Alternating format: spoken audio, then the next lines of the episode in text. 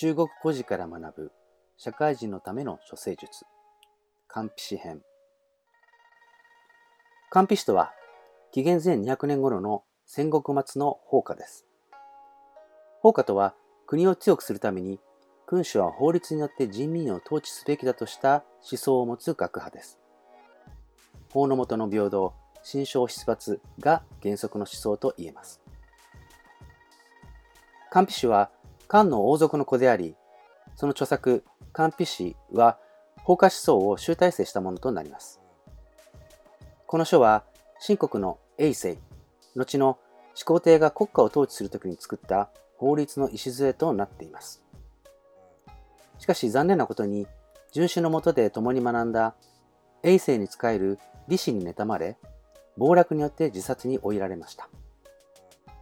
漢筆氏は喫音だったと言われ、逆にそれが素晴らしい書物を生んだとも言われています。漢筆は人間を動かしている動機は愛情でも思いやりでも義理でも人情でもない。ただ一つ利益であると言っています。このような厳しい人間観の上に立って様々な人間関係における誤りのない対応方法を説いているのがこの漢筆となります。